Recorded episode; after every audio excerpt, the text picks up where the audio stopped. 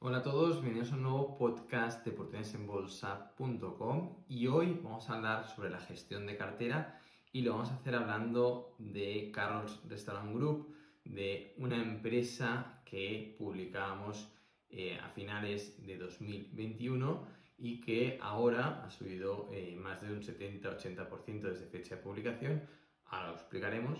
Y vamos a hablar sobre los dilemas de cuándo salir de una inversión y qué posibilidades hay eh, ante estas situaciones. ¿no? Así que vamos a eh, explicar un poco eh, qué podemos hacer si nos encontramos en situaciones como la que seguramente se están encontrando muchos suscriptores y muchos oyentes, pues seguramente también se han encontrado o se van a encontrar o están actualmente en una situación similar.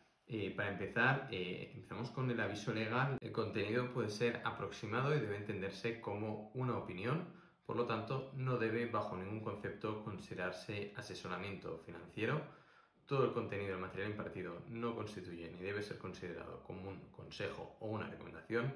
Del mismo modo que no hemos analizado sus circunstancias personales, es por todo ello que no asumimos ninguna responsabilidad por el uso que se realice de esta información ni de las consecuencias que de ello se deriven. La operativa con productos financieros de renta variable conlleva riesgos, por favor, asegúrese que los comprende o trate de asesorarse o formarse. Así que ahora sí empezamos con este podcast de OB, con este podcast de las revistas de OB, revistas que la rentabilidad media de las empresas publicadas eh, supera al 50%. Esto significa de las 55 empresas que hemos publicado en las revistas, 55 meses, publicamos una empresa y explicamos con todo detalle la última semana de cada mes y eh, si un inversor hubiera invertido la misma cantidad de dinero en todas las empresas publicadas, su rentabilidad de todo el dinero que ha invertido sería aproximadamente el 50%. Si hubiera invertido 10.000 bueno, dólares dividido entre todas las empresas que se han publicado o 1.000 dólares en cada una de las compañías, pongamos 50 compañías, 1.000 dólares, 50.000 dólares, ahora mismo tendría 75.000 aproximadamente, este 50% de rentabilidad media de las empresas publicadas. Luego tenemos una rentabilidad media anualizada de las empresas publicadas, no de la cartera, que no es lo mismo, que supera el 100%. La rentabilidad media anualizada la hacemos por compañía publicada. Hay empresas que han generado una rentabilidad del 100% en un año, otras en dos años, otras en menos tiempo. Y eh, es la rentabilidad media anualizada de cada una de las empresas que hemos publicado que supera este 100% y que va al mercado. ¿Y por qué es importante este hecho? Bueno, porque hay empresas, básicamente todas las que hemos publicado, por ejemplo, desde septiembre de, 2022 hasta la actualidad, hay muchas empresas que superan el 50% de rentabilidad. La empresa que publicamos en septiembre de 2022, de aquí poco hará el año, de aquí un mes, porque la publicamos a finales del mes de septiembre, genera una rentabilidad de más del 60%, sin promediar el coste monetario, y es importante una rentabilidad de más del 60% en un año, es una rentabilidad importante.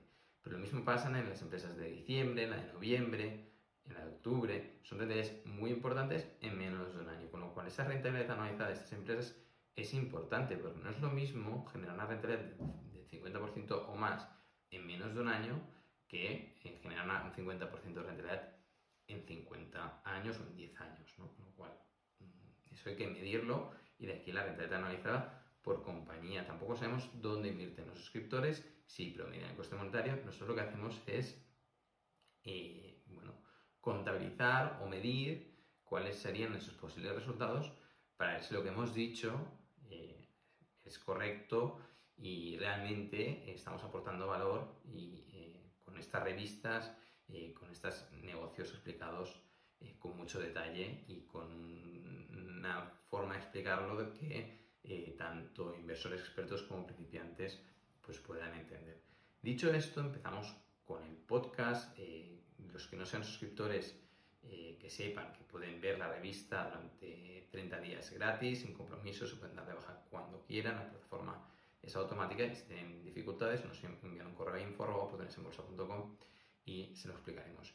Empezamos con el podcast, porque creemos que es un podcast interesante, tanto para suscriptores como para no suscriptores, y vamos a hablar de Carlos Restaurant Group, la empresa con eh, más de 1.100 restaurantes en Estados Unidos, de los cuales la mayor parte de ellos son Burger King. Es la mayor empresa de, restaurantes franquiciados de Burger King de todo Estados Unidos y una de las mayores del mundo.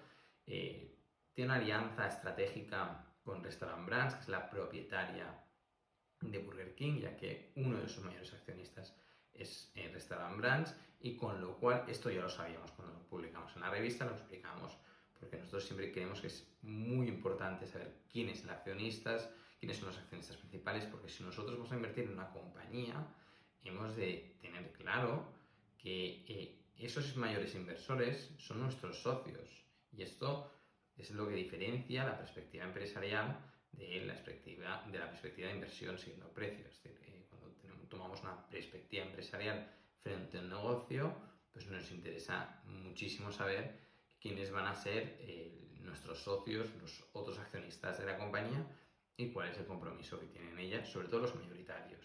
Y en este caso, bueno, pues tenemos a un, por un lado tenemos al CEO y fundador, ahora ya no es CEO, pero eh, que llevó muchos años en la compañía, tenemos eh, una empresa de la cual compraron, eh, una sociedad de holding que le compraron más de 100 Burger Kings, que también son los mayores accionistas, y luego tenemos pues este accionista estratégico, no se puede decir de otra manera, que es Restaurant Brands, propietario de Burger King, de la compañía Burger King, quien cede esas franquicias. ¿Por qué es estratégico? Pues porque tú tienes como accionista a Restaurant Brands como mayor accionista y a Restaurant Brands le interesa que Carlos Restaurant Group, que tiene más de 1.100 restaurantes en Estados Unidos, funcione, porque los resultados de, Restaurant, Carlos Restaurant Group impactan directamente en Restaurant Brands. Y esto es importante saberlo porque Carlos Restaurant Group es una empresa que es la única empresa que actualmente había publicada en OVE y sigue publicada en OVE, que es una empresa Deep Value. ¿Qué significa una empresa Deep Value? Es una empresa muy infravalorada. Nosotros publicamos todo tipo de compañías en las revistas, desde empresas de elevado crecimiento, empresas tradicionales que están infravaloradas, con cual consideradas popularmente como value, y empresas deep value, empresas que se encuentran realmente muy, pero que muy infravaloradas. Cuando publicábamos Carlos Restaurant Group, cotizaba por unos 3,6 eh, dólares la acción aproximadamente y eh, corrigió hasta menos de los 2 dólares. En mayo de 2022, cuando cotizaba por menos de 2 dólares la acción, nosotros publicamos un vídeo de seguimiento privado para los suscriptores y dijimos, oye, eh, estamos haciendo un bueno, hicimos un review de la revista, la revisamos y, bueno, comentamos que seguía la empresa todavía más infravalorada. ¿Por qué seguía tan infravalorada? Pues porque en aquel momento eh, cotizaba por 80 millones, más o menos 100, 80 millones de cotización bursátil, una empresa que tiene más de 1.100 restaurantes colocados de forma estratégica, porque los que no funcionan los cierran y abren uno en una zona que funcione y no se están por tonterías y tienes los 1100 restaurantes estratégicos de la mayor parte de ellos de Burger King, y no de Popeyes, en Estados Unidos, que al capitalizar por 85 millones te están vendiendo cada restaurante por menos de 80 mil dólares. Si tú te enteras de que están vendiendo uno de los Burger Kings de cerca de tu zona, de cerca de tu ciudad o de tu ciudad, por 80 mil dólares, vas a ir y lo vas a comprar. no lo vas a adorar en, ningún momento. Pues esto es lo que está haciendo el mercado. Están descontando lo peor porque simplemente los precios estaban cayendo, la gente está perdiendo dinero, entró en pánico y descontó lo peor para Burger King. Una empresa con una gran marca, con un producto que vende, que funciona y que sigue llenando restaurantes. Y lo mejor de todo, que detrás su mayor accionista, ese propietario de Burger King, que funciona muy bien, que es una empresa muy solvente, con muy buenos márgenes, y no va a dejar que quiebre la mayor empresa de restaurantes franquiciados de Burger King de Estados Unidos. Es que no lo va a permitir. Entonces tú tenías esa situación eh, compleja, dura, difícil de, entender si no tenías esos conocimientos, porque tú solo veías sus precios a, a, baja, pero si tú tenías esos conocimientos que compartimos en la zona privada de Adobe, pues tú podías promediar el coste monetario y podías seguir acumulando acciones desde los 3,6 que publicamos hasta los 1,5 dólares a los que llegó aproximadamente. ¿Qué pasa? Que ahora Carlos Restaurant Group ya está coqueteando los 7 dólares por acción. Esto significa que suscriptores que los que no han promediado el coste monetario tienen rentabilidades del 80, 90% y los que promediaron el coste monetario pues a lo mejor tienen rentabilidades de 200, 300%, incluso más. ¿Qué hacemos? Es una situación en la que todo el mundo se puede preguntar, ¿qué hacemos? ¿no? O sea, yo tengo una empresa que mm, me está generando más de un 100% de rentabilidad y lo normal es que una persona se plantee qué va a hacer. Pues bien, lo primero que hemos de, hemos de un poco atrás y hemos de plantearnos cuál es la filosofía de inversión de nuestra cartera. De aquí a que cuando hemos hecho la introducción de este podcast hemos dicho que hoy vamos a hablar sobre la gestión de cartera y sobre cuándo salir de una determinada inversión. Y por esto lo decíamos, porque has de saber cuando tú estás gestionando una cartera, tu propia cartera o la cartera de una sociedad de holding o de un fondo de inversión, cuál es la filosofía, es decir, cuál es el, el estilo de inversión que quieres para esa cartera de acciones. Me explico. No es lo mismo una persona que quiera una cartera emprendedora, que lo expliquemos lo que es, que una cartera más defensiva, más conservadora. Si tú dices, no, yo es que quiero una cartera conservadora, con poca volatilidad, con empresas tradicionales, conocidas, mmm, poco deep value, poco growth y, mmm, es decir, pocas empresas que estén eh, desplomadísimas como pasó en Carlos Restaurant Group o pocas empresas de elevadísimo crecimiento que quizá doble dígito pero que no ganan dinero. Yo solo quiero negocios solventes, seguros, y eh, que los podamos comprar a precios razonables dejarlos para largo plazo. Bueno, es una cartera defensiva completamente lógica, completamente razonable, con unas rentabilidades eh, posibles y esperadas que están ahí.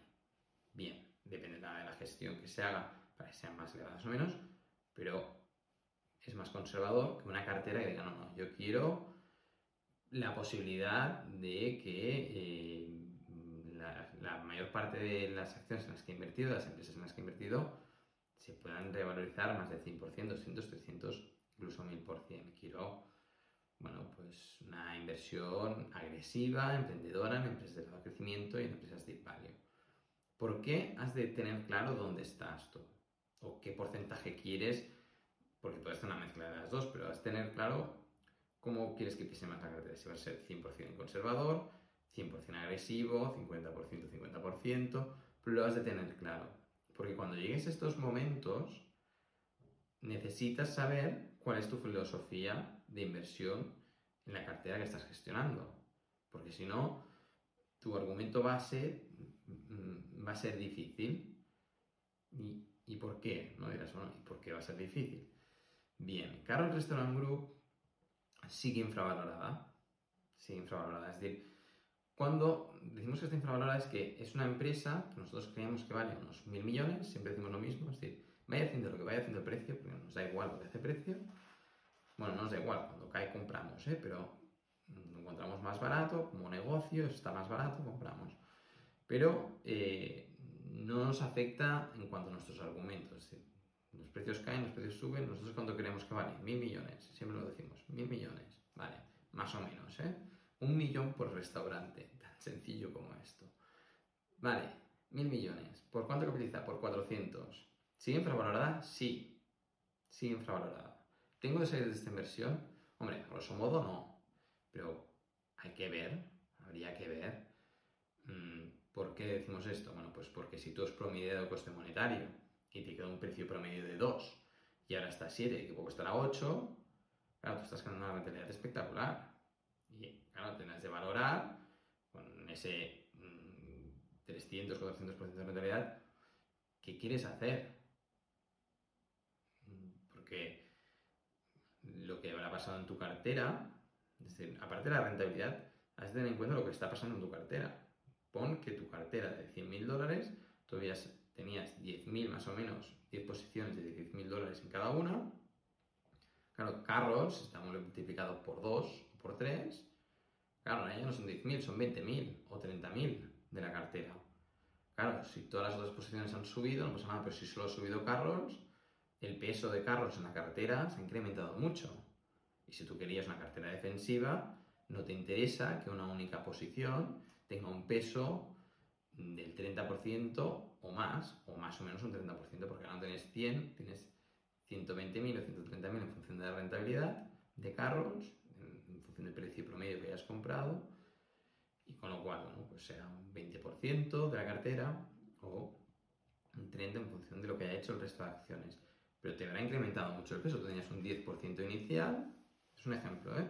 Y ahora tienes un 20 o 30 de peso en esa cartera de carros. Claro, si tú eres, tienes una cartera emprendedora y dices, no, no, yo es que mm, ya lo tenía previsto.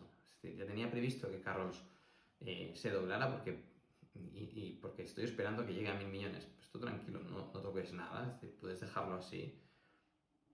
Luego hay otro tema de coste de oportunidad que lo explicaremos luego. Dices, no, yo es que tengo una cartera defensiva y no quiero tanta volatilidad en la cartera. Entonces, ¿qué puedes hacer? Pues reduces exposición hasta que Carlos tenga pues, ese porcentaje que te sientas cómodo eh, en la cartera, es decir, en el caso como supuesto, pues que vuelva al 10%, que sería mucho, pero que vuelva al 10%, porque Carlos no es una empresa eh, defensiva como estilo de inversión, ¿de acuerdo? Es una empresa deep value que hemos comprado a precios irrisorios, no tenía ningún sentido, y estamos esperando que vuelva a precios como mínimo que tengan sentido. Y luego hablaremos de qué pasa cuando llegue a los precios objetivo.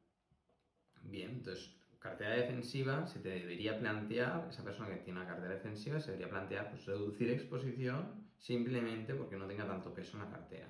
Una cartera más emprendedora en la que todo está cargado de deep values y posibles cohetes, pues bajo mi punto de vista y opinión, que es opinión, pues bueno, si tú quieres entrar en este juego quieres entrar en una cartera agresiva y quieres trabajar con, agallas, pues has de mantenerlas. Ya has de mantenerlas y ahora te has subido y un 20% de tu cartera, pues que se doble, que supongo un 40% y luego venderás. Eso es mi opinión. Eso es mi opinión. Luego, ¿qué va a pasar cuando llegue a esos mil millones? Si llega, evidentemente, que puedo estar equivocado, ¿no? Pero llega a los mil millones y es como eh, si saliera a flote. Es decir, nosotros cuando compramos en, en, infravaloración es una empresa que cotiza, que vale esto, y tú la estás comprando por aquí abajo. Y llega un momento que va bajando, tú vas comprando porque cada vez está más barato respecto al precio que tú crees que vale, y llega un momento que, que sale a flote, que vale lo que tú crees que vale. A partir de ahí, el, el, futuro de la compañía que conoces con detalle, porque si no conoces con detalle no has invertido en ella. Si no conoces el negocio y no crees en él, no has invertido en esa empresa, ¿vale? Pero esa empresa que ha salido a flote, que ahora ya vale precio más o menos coherente, porque no es coherente ni por lo que cotizaba ahora ni por lo que cotizaba hace unos meses, no tiene ningún sentido en absoluto. Cuando llega ese precio, se te presenta otro problema. Y todo ese problema, la resolución del cual dependerá de tu filosofía de inversión de tu cartera. ¿De acuerdo? Por esto tanta importancia la filosofía de inversión de cartera. Una información. Vamos a publicar un podcast privado para suscriptores en el que vamos a explicar un poco la gestión de cartera con las empresas que hemos publicado, porque estamos mordiéndonos la lengua para no decir nombres de otras compañías. Lo haremos durante las próximas semanas. Estamos trabajando en la revista del mes de agosto que publicaremos la semana que viene, pero que lo sepan los suscriptores que estamos pensando en publicar un vídeo de gestión de cartera con las empresas que se han publicado en OVE para poner ejemplos de cartera defensiva y cartera pues eh, agresiva o emprendedora. ¿De acuerdo? Vamos a poner dos ejemplos muy extremos y, así se verán las cosas más claras. Porque publicamos los, los, dos tipos de compañía para que cada uno, cada persona cree su cartera sintiéndose cómodo. Dicho esto, seguimos con el podcast público. Cuando llegue a flote, cuando salga a flote y llegue a precios objetivo, depende de tu filosofía de cartera y de lo que tú creas sobre esa compañía, mm, pues deberás salir o no. Y aquí me vuelvo a explicar. Carlos Restaurant Group es una compañía que no es una empresa de elevado crecimiento, pero sí que es cierto que hace 10, 15 años estaba generando unas, ventas de unos 500, 600 millones. Y ahora está por unas ventas que superan los 1.600 millones, 1.700 millones. Se espera que lleguen a los 1.900 millones y con lo cual va creciendo. Y en función de las adquisiciones que va haciendo restaurantes y los restaurantes que va abriendo, básicamente, pues se van incrementando las ventas, van incrementando en activos, que son el número de restaurantes que tienen bajo gestión, y eh, en consecuencia crecen las ventas. No hay muchos milagros, cada, más o menos saben cuánto factura cada restaurante que abre en función de su ubicación y demás, pero el motor de ventas, de crecimiento de ventas, es el eh, la adquisición de restaurantes o la apertura de restaurantes. Entonces, bueno, ellos van creciendo. Eh, a largo plazo, esta compañía va a seguir creciendo si la gente también sigue acudiendo a Burger King, hecho que eh, creemos que va a seguir siendo así.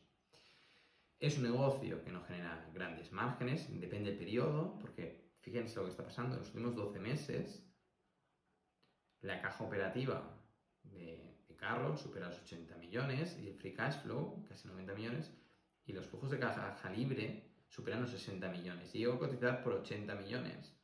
Así que prácticamente cotizaba por un poco más de la caja libre de un solo año. Para que vean la, poca sensatez que tiene el mercado a veces, ¿no? Pero a largo plazo, pues cuando llega a esos precios razonables, pues tú debes decir, bueno, ahora sí que es decir, ¿qué hago? Seas emprendedor, o seas eh, cartera defensiva. Si has entrado ahí como teniendo una cartera defensiva, seguramente esa posición como cartera defensiva debería ser pequeña en tu cartera, porque es, Carlos es una empresa muy volátil, deep value, y, debería ser pequeña si no quieres mucha volatilidad en tu cartera. Si tienes una cartera emprendedora, y aquí vendrá la cuestión del coste de oportunidad, has de valorar el coste de oportunidad. Es decir, oye, esto ahora ya ha llegado a precios objetivo, tengo otras posibilidades en las que mi dinero pueda generar mayor rentabilidad, porque creo que hay empresas de elevado crecimiento, deep value o value, que con mayores probabilidades de elevados retornos, sí. Pues entonces cierras la posición y te vas. Si dices, no, no, yo es que me sigo sintiendo cómodo en Carros, la quiero dejar para el largo plazo y, que siga adelante. para nosotros no es la, el motivo por el cual hemos entrado en Carlos. Hay empresas que sí que cuando las explicamos decimos, oye, esta es una empresa para tener para toda la vida. Y lo explicamos en la revista y cuando presentamos eh, la revista, que hacemos un vídeo de presentación de la revista, y decimos, oye, esta empresa es una empresa para toda la vida. Bajo mi punto de vista y opinión, pura opinión, como siempre, Carlos no, no es un negocio para tener para toda la vida, porque hay años que ganan dinero y años que no. Tiene unos márgenes muy ajustados y, bueno, está muy infravalorada, ahora está infravalorada, está extremadamente infravalorada, luego pasó a estar muy infravalorada, ahora sigue infravalorada y cuando llegue a precios razonables, yo creo que lo salir por el tipo de compañía. Si fuera una máquina de hacer dinero, quédate ahí, no salgas, no la vendas esta empresa. Ganan mucho dinero, lo invierten todo y no saben qué hacer con la cantidad de dinero que ganan cada año. Pero no es el caso de Carlos. De ahí a cuando llegue a precios objetivos, pues ya haremos otro podcast, lo explicaremos. Pero hasta aquí creo que hemos explicado pues lo más importante eh, de cara a encarar la gestión de la cartera, que es la filosofía que quieres que tenga tu cartera. Si quiero tener un tipo de empresas eh, más conservadoras, un tipo de empresas eh, más arriesgadas, más más arriesgadas, más volátiles, con mayores crecimientos o empresas muy deep value, que la que hemos publicado no ve últimamente, pues ha sido Carlos. Y eh, a partir de ahí tú configuras tu cartera. Y con los argumentos de, de, peso, de conocimiento de la compañía, son los siguientes que te van a acompañar en la inversión. Es decir, lo primero es la filosofía de, de inversión de tu cartera y luego los argumentos. Los argumentos es el conocimiento que tú tengas de esa compañía. Si tú conoces muy bien esta, esa compañía, la entiendes y crees en ella, inviertes en ella, aunque los precios sigan cayendo. Si tú no crees en ella, no hace falta ni que empieces. No inviertes en ella o otra compañía. Es decir, la has de conocer, la has de entender y te ha de gustar. Porque si no te gusta una compañía, no inviertas en ella. Y luego a partir de ahí, pues viene esa gestión. Y la gestión de la salida y las reflexiones de la salida son realmente difíciles. Y, y pues de aquí este podcast, porque es, es difícil, es difícil afrontar eh, cuándo salir, eh, también puedes reducir una parte y, a lo mejor te sientes más cómodo reduciendo un poco exposición y poniéndolo en otras posiciones de tu cartera, simplemente para gestionar cartera, para que no tenga demasiado peso, pero no como argumento de quiero salir de carros, porque sí, mm, claro, a lo mejor tú sí consideras que ya está sobrevalorado o que ya está a precios razonables, prefieres salir, el, el, potencial de revalorización no es el mismo cuando está por 80 millones y tenía de valer 1000 millones que cuando está por 400 millones y vale 1000 millones, no tiene nada que ver. Pero bueno, aún, estás, aún queda recorrido, ¿no? Entonces, bueno, y ahí hay un, un, potencial de, de, rentabilidad que a lo mejor tú tienes otra empresa en la que tienes elevadísimas convicciones mayores que en carros, en la que prefieres destinar parte de este dinero que tienes en carros a esa oportunidad. Y eso son reflexiones muy personales y es un círculo que eh, no le puedes dar le puedes dar vueltas infinitas y al final has de llegar a una conclusión y nunca vas a saber, y esto es eh, duro de aceptar, pero es así, nunca vas a saber nunca si estás haciendo, eh, tomando la mejor decisión, porque bueno, el futuro en parte, en parte o totalmente es incierto. ¿no? Hasta aquí el podcast eh, DOB. Eh, esperemos que les haya gustado este nuevo podcast eh, sobre carros. Los que no están suscritos a la revista, pues como siempre decimos, tienen un mes gratuito, pueden ver todo el contenido y además de la revista hay vídeos de presentación, vídeos de seguimiento en la zona de miembros. Eh, tienen un mes gratis, sin compromiso, se pueden dar de baja cuando quieran. A los suscriptores estamos preparando la revista OB agosto 2023, la presentaremos y publicaremos la semana que viene. Y eh, además pues durante las siguientes semanas publicaremos este vídeo exclusivo para suscriptores en el que vamos a mirar de explicar, que ya lo hemos hecho una vez, cuáles son las empresas eh, más conservadoras y cuáles son las empresas de más crecimiento que hemos publicado últimamente para que bueno, que los suscriptores se puedan crear su propia cartera a su gusto. Es decir, esto es algo que también he dicho muchas veces. No hay dos personas iguales y no han de haber dos carteras iguales, porque cada, cada uno ve el mundo como lo ve, cada uno tiene la experiencia que tiene, los conocimientos que tiene y ha de invertir en compañías en las que se sienta cómodo y realmente crea en esas compañías. Creer en las compañías en las que invertimos es importantísimo para el éxito como inversores. Esto es todo, nos vemos, hasta la próxima.